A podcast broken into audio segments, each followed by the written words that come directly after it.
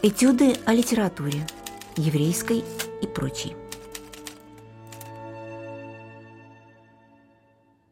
Здравствуйте, меня зовут Валерий Дымшиц. Я работаю в межфакультетском центре «Петербургская иудаика» в Европейском университете в Санкт-Петербурге. И мы продолжаем разговор о переводах на русский язык стихов замечательного еврейского детского поэта Лейба Квитка, который, наверное, всем известен по-русски как Лев Квитко. Мы уже говорили о переводах таких, как бы сказать, главных детских поэтов, как Маршак или Михалков, мы говорили о переводах, выполненных Еленой Благининой и Татьяной Спиндяровой, которые на самом деле перевели основной корпус детских стихотворений Квитка. И сейчас у нас речь пойдет о фигуре еще одного переводчика, в том числе переводчика Квитка, и вообще одного из главных переводчиков советской еврейской поэзии об Осипе Калычеве. Осип Калычев – фигура настолько колоритная, настолько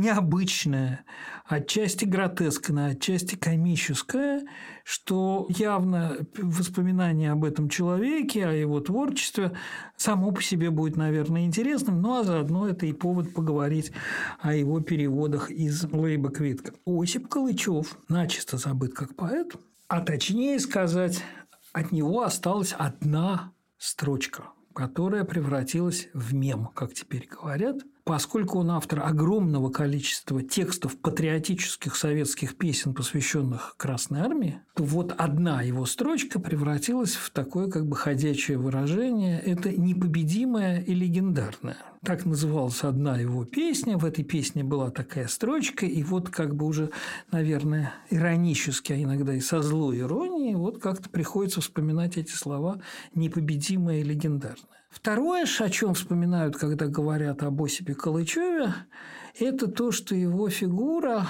послужила прототипом, по крайней мере, одним из прототипов для поэта-халтурщика и поэта-невежда, чрезвычайно зло выведенным в романе Ильфа и Петрова «12 стульев», это Ляпис Трубецкой. Помните, автор «Бесконечной Гавриляды», Гаврила Пихарем работал, Гаврила булки выпекал. И там, потом он работал почтальоном, потом он еще кем-то работал. Да, это первое, что мы помним про Ляписа. Второе, что он был патологически невежественным, все совсем путал, его за это дразнят, ему говорят, вот вы скоро едете на Кавказ, а вы не боитесь шакалов? Он говорит, нет, не боюсь, на Кавказе шакалы не ядовитые. А значит, да, там волны падали стремительным домкратом. Да? Откуда мы знаем, что э, Ляпис Трубецкой вот такой халтурщик мальчик-щелкопер, его прототип – это Осип Калычев.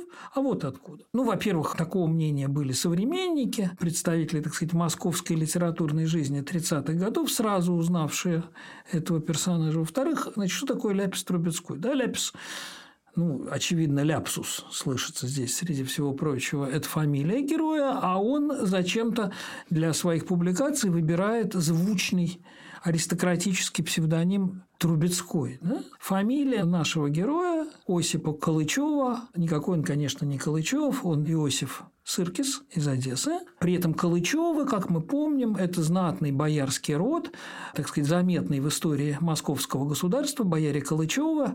Соответственно, человек с еврейской фамилией Сыркис использует почему-то довольно дикая идея. Вот аристократический псевдоним Калычев, ну, здесь совершенно та же самая штука. Ля Ляпис, явно созвучный фамилии героя Сыркис, Ляпис Сыркис, Ляпис Трубецкой, Сыркис Калычев. Да? Второе, значит, он такой вот молодой, нахрапистый провинциал, приехавший завоевывать Москву. В данном случае это относится и к герою, и, к, так сказать, и литературному, и к его прототипу. И третье, значит, в конце 20-х годов Калычев пишет цикл стихотворений, посвященных разным профессиям служил Гаврила почтальоном, Гаврила почту разносил, служил, что там Гаврила, что там пекарем, булки выпекал и так далее. На самом деле, если кому-то не лень, и он захочет поискать, даже можно кое-что найти в сети, уж не говоря про библиотеку, ранние вот эти 20-х, начало 30-х годов сборники Калычева, эти его стихи о разных профессиях совсем не такие плохие и не такие смешные. Они такие веселые, милые, довольно пустые, но, в общем, в общем, совсем не бездарные популярны. И, наконец, третий эпизод, который маркирует биографию Калычева литературную, впрочем, о нем чуть дальше. А теперь попробуем изложить эту биографию более последовательно. Значит, Осип Калычев, Иосиф Сыркис, родился в Одессе в 1000, если я не ошибаюсь, 898 году. Его отец был профессиональным литератором, который подвязался в таком, как бы сказать, легком жанре, тоже вот, то есть Иосиф Сыркис Калычев был, Осип Калычев был не просто литературный халтурщик, он был потомственный литературный халтурщик.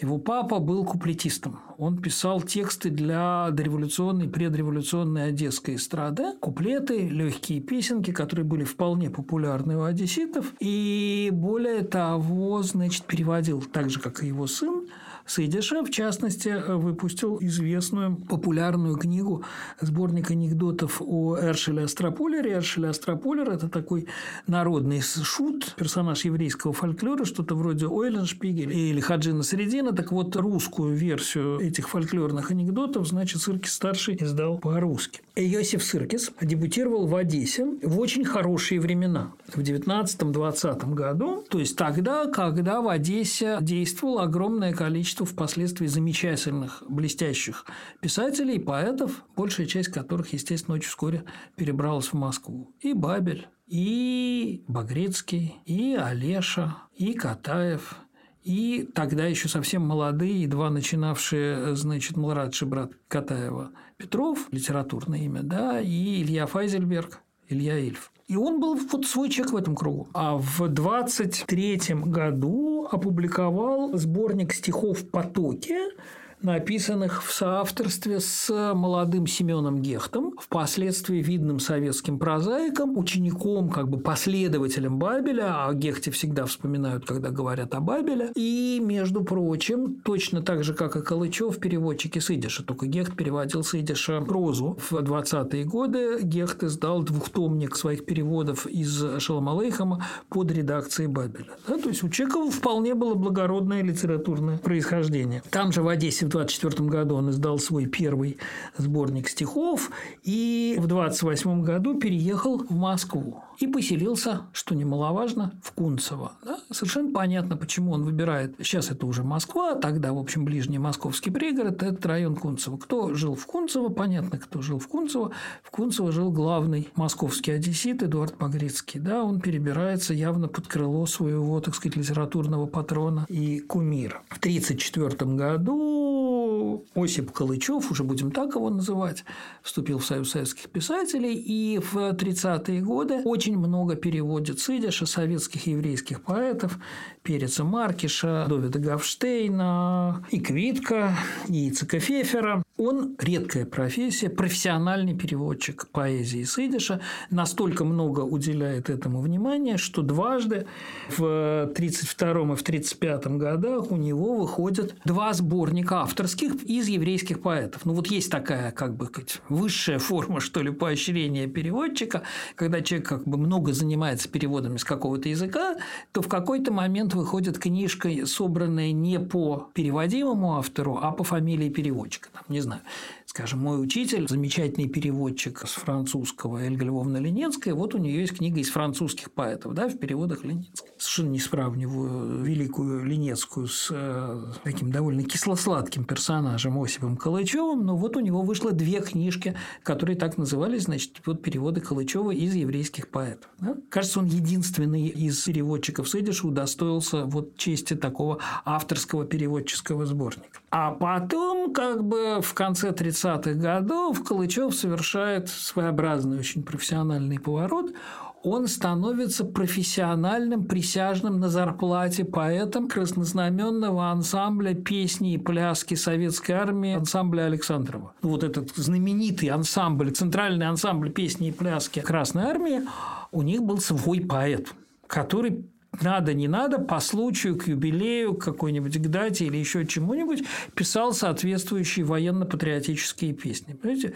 Человек, который делает профессии сочинения песни о военных доблестях. Странная карьера, и в этом качестве он довольно долго подвязается в 40-х, 50-х годах, при этом сотрудничает с ведущими советскими композиторами-песенниками. Ну, вот он автор песен с дивными названиями «Ласточка, косаточка», «Широка душа солдатская», «Ой ты, вишня», песня о самом лучшем в мире танке Великой Отечественной войны, Т-34.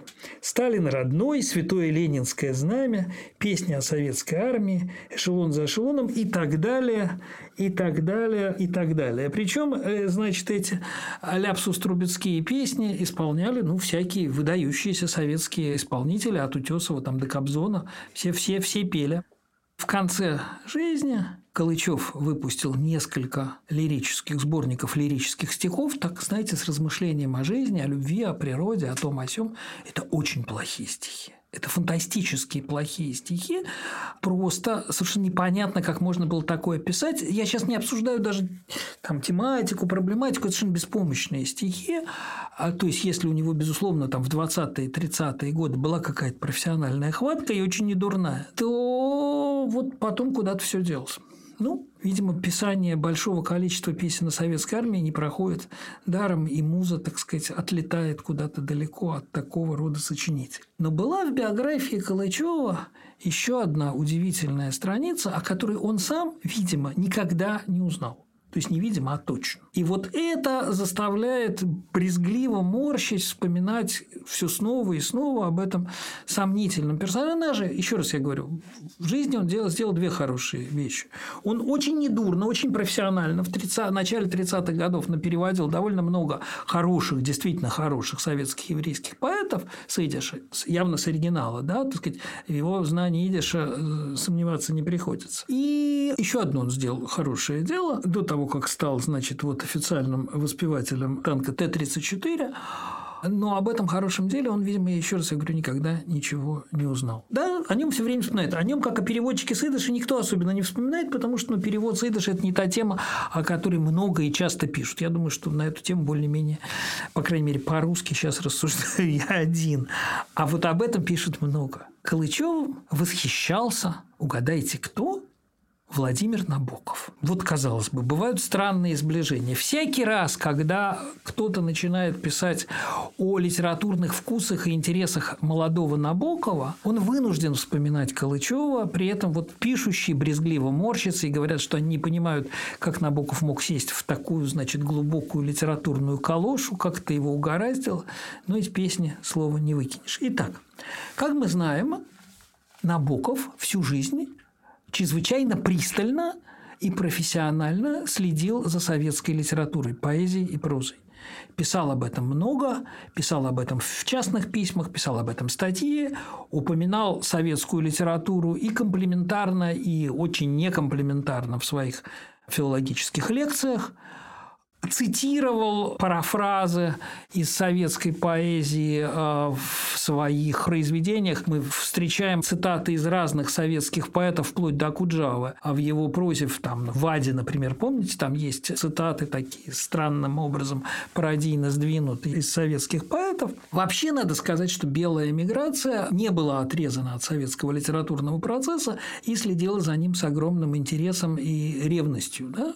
В отличие от э, материка куда, естественно, эмигрантская литературная продукция не доходила, люди в Париже, в Берлине и так далее, в Праге очень внимательно следили за советскими литературными журналами, читали их от корки до корки, обсуждали, им было это важно и интересно. И вот весной 30 -го года Набоков пишет письмо Берберовой, в которой обсуждает текущую литературную ситуацию, прочитанных им советских авторов, в основном бронит, надо сказать. Он недоволен вот советской массовой элит-продукцией, действительно, чем там быть довольным особенно, и говорит, что на этом фоне есть одно приятное исключение. Цитирую. «Среди поэтов есть Калычев, написавший изумительную поэму о Камбриге Акатовском. Мам, дорогая, Набоков, Осип Калычев, Григорий Котовский. Что за поэма, что за оказия? Речь идет о публикации 1927 года. В 1927 году Калычев в журнале «Новый мир», 11 номер, «Новый мир» выложен в сети, все желающие могут, так сказать, открыть и прочитать. 27 год, 11 номер, Осип Калычев. Публикует небольшую поэму или большое стихотворение, которое называется «Котовский в Баварии». Сюжет поэмы в двух словах такой. Мальчик из бедной, но интеллигентной одесской еврейской семьи в детстве зачитывается романтической драмой Шиллера «Разбойники». Помните, да? Карл Мор, вот это все как бы это его любимая подростковая книга. Значит, я хочу сказать, что в этом смысле Калычев был не одинок. Наверное, многие в раннем подростковом возрасте прочитали «Разбойников» Шиллера. Это очень действует. Я, как сейчас помню, читал «Разбойников», мне было лет 12 на даче. В это время была страшнейшая гроза, за окном, значит, грохотал гром, мелькали молнии, самое оно. Потом наступает гражданская война, и в Одессу входят красные, отбив ее от деникинцев. Среди прочих красных частей наступает конная бригада Григория Котовского. А как мы помним с вами, Григорий Котовский не только легендарный комбриг красный комбриг, командир бригады а во время гражданской войны, ну, вообще говоря, профессиональный разбойник, если есть такая профессия разбойника, такой вот Робин Гуд. Котовский, как известно, был героем Первой русской революции, он в Бессарабии, он родом из Бессарабии, из Бессарабской губернии, нынешней Молдавии, да, э, грабил и жег помещичьи усадьбы, отнятые у богатых отдавал бедным, когда революция была подавлена, он был арестован, приговорен к смертной казни, которая была заменена на бессрочной каторге, и потом сидел на каторге с 7 до 17 года, 10 лет освобожден был как герой революции февральской революции, ну и потом, значит, принимал участие в гражданской войне, был командиром а, бригады, потом командиром дивизии и погиб при загадочных, а, в общем, романтических обстоятельствах в 25 году. По легенде, его застрелил ревнивый муж, чьей жены он был любовник. К черту подробности. Важно то, что среди командиров а, гражданской войны, действительно заметных персонажей, биография Котовского включала не только, так сказать, образ вот такого славного кавалериста красного, но еще и его предшествующую биографию биографию разбойника Робин Гуда, ну вот до известной степени совпадающей с биографией Карла Мора, героя Шиллер. А дальше, значит, вот эта встреча с Котовским на улицах Одессы превращается в некоторую романтическую грезу о том, как э, Котовский отправляется со своими ребятами в Германию, встречает там Карла Мора, и они устраивают вместе мировую революцию. Войнот. Можно и так. Я позволю себе процитировать некоторое количество этих звучных стихов, довольно далеко отстоящих от позднейших патриотических опусов Калычева, от всех этих, значит, непобедимых и легендарных. Это такие постбагритские стихи, явно как бы написанные в общем ключе э, вот этой юго-западной, южно-русской школы, которая внесла такую мощную новую струю в русскую литературу в 20-е годы. Зачин поэма Никогда еще не был таким своенравным февраль. В эту зиму и звезды, и люди горят по-иному. Умирает сестра, по ломбардам кочует рояль. И последнюю простую мама выносит из дому. Офицерская власть, обыватели жаждут чудес. Город распродается за путь золотой мамалыги. Бакалейные лавки скупают поэтов на вес. Город распродается, и в первую очередь книги. Ради вас, ради классиков я учиняю скандал. Я ору, топачу и отец уступает невольно. Я разбойники Шиллера, помнится мне, отстоял исполинскую книжку в роскошном издании Вольфа. Это зачин.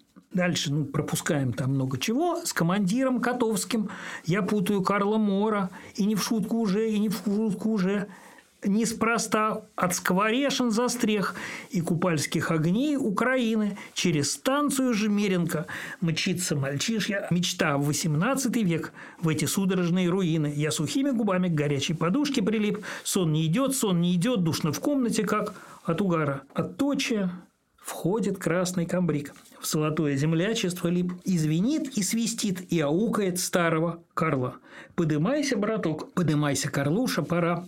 Кличет красный камбрик по зеленым баварским просторам, и громовое эхо гора, горе посылает гора, бугу-бук, буку-бук, дубу-дуб, и орешник орешнику хором. Ну, мы здесь отчетливо совершенно видим как бы мотивы старшего товарища Калычева-Багрицкого, да, по Тюринге и Сосновой, по Баварии и Хмельной, это вот Птицелов знаменитый Багрицкого, здесь он просто слышен почти на уровне пародии. Подымается Карл, поднимаются Швейцар и Грим, это разбойники, да, поднимается Роллер и Шольц, поднимается Роллер и Шварц поднимается мигом и седлают коней и сквозь кольцами вьющийся дым с именами возлюбленных мчатся за красным камбригом, по горам, по лесам, по зеленым баварским лесам, без сучка, без задоринки кроют камбриговы ноги, хорошо серебро с бедняками делить пополам, ну, все таки половину себе оставили, хорошо ночевать в виноградных корчмах на дороге, и хозяйских девчонок целуют они на повал, и хозяйские чарки колотят они рикошетом,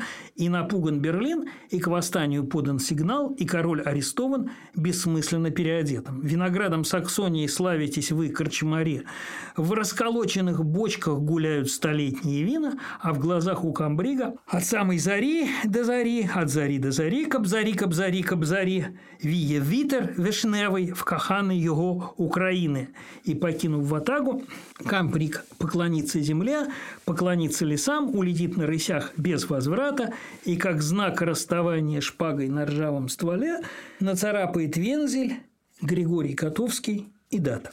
Ну, вот такой, значит, романтический пятистопный анапест, расхристанный, который произвел совершенно неизгладимое впечатление на 30-й год. Он не такой молодой, да, ему 31 год, на, в сущности, они с Калычевым ровесники, на молодого Набокова, или там, ну, это как бы ранний период творчества Набокова, который он нашел совершенно изумительным. Это кое-что нам говорит не только о забытом поэте Калычеве, но и о литературных вкусах Набокова, которые были, наверное, гораздо шире, чем нам сейчас кажется. Да, он находил эту поэму изумительной. А теперь, собственно, о переводах. Собственно, это же наш с вами предмет. Помните мой тезис о том, что еврейские поэты, поэты, которые переводили детские стихи Квитка с оригинала или, по крайней мере, отдавали себе отчет в том, что такое идыш, делали это исключительно плохо и халтурно, позволяли себе своевольничать, как э, хотели. И вот замечательное стихотворение Квитка, как его изобразил Осип Калычев. Стихотворение «Арбуз» очень раннее, 16 -го года. Это одно из самых первых стихотворений Квитка и вообще детских, и вообще одно из самых первых его стихотворений. Русский перевод отличается тем, чем отличается вообще вся литпродукция Калычева, а именно некоторой бойкостью. Я читаю русский перевод. Что это? Сказка, песня, арбуз. Да? Что это? Сказка, сказка, песня или перевод конца 30-х годов. Что это? Сказка, песня или чудесный сон? Арбуз тяжеловесный и семечко рожден, затоптано подошвой, то семечко, ну в срок, пророс из влажной почвы зеленый стебелек. Промыт весенним дождичком, просушен ветерком, листок подрос немножечко и стал большим листом. И снова небо чистое, падает роса, и вот у листьев, листиков арбузик родился. В листочках, как в пеленках, на крошке стебельке висит на шее тонкой, арбузик весь в пушке. Мне и сестре на радость, арбузик круглый рос, я сплел ему ограду, сберег от жадных коз. Однажды удивленный гляжу, лежит арбуз, там, где лежал зеленый арбузик карапуз. С полосками, значками и с белой щекой я сжал арбуз руками, трещит. Вот он какой. Я нож до сердцевины вонзил, раздался хруст, жуткое убийство арбуза. Я нож до сердцевины вонзил, раздался хруст, и на две половины распался мой арбуз. Попробовал не горький, съел арбуз я весь. Осталась только корка, да семечек не счесть. Из корки полосатой из половинок двух пусть воду пьют цыплята, пусть воду пьет петух, а семечки арбуза нанизаны на нить. Могу тебе рябусы, сестренке подарить. Что это, сказка, песня или чудесный сон? Арбуз тяжеловесный, семечко рожден. Так все как-то бойко, кругло, симпатично. Да? Размер соблюден. В оригинале это трехстопный ямб, и здесь трехстопный ямб, а вот с объемом есть большие трудности. Да? В оригинале стихотворение насчитывает 32 строчки или 8 четверостишей, а в переводе 52 строчки или 13 четверостишей. Да? То есть припек составляет больше 50%. Да? Значит, если бы даже не 12 строф, а 13. Понятно, для чего это делается? для гонорара. Платят-то, вообще говоря, построчно. И вот Ляпис Трубецкой совершенно как бы льет и льет и доливает в это очень компактное, очень минимальное, очень энергичное, как всегда у Квитка. Квитка всегда очень сильно экономил слова. И вообще это всегда такой как бы очень сжатый минимализм, значит, доливает строфы, строчки, целые э, сюжетные линии. Это такой как бы типичный образец перевода, в общем, профессионального, бойкого и откровенно халтурного. Да? Все длинные-длинные, э, повторяющиеся в сущности эпизоды, где говорится, как этот арбуз был маленький, потом он стал большой, потом он стал еще больше, как он рос, как у него там появлялись листочки, цветочки. Это все, как бы сказать... При этом какие-то вещи вполне аккуратно сделаны. А Майса, а Гешихта, а Трефенеш, а Лид, Вифун, а Трукан, Кэрол, Акаван от Цеблит, да? История, сказка, история, некое событие, эпизод, песня о том, как из сухой косточки пророс арбуз, да? Что это сказка, песня или чудесный сон? Нет тут никаких чудесных снов.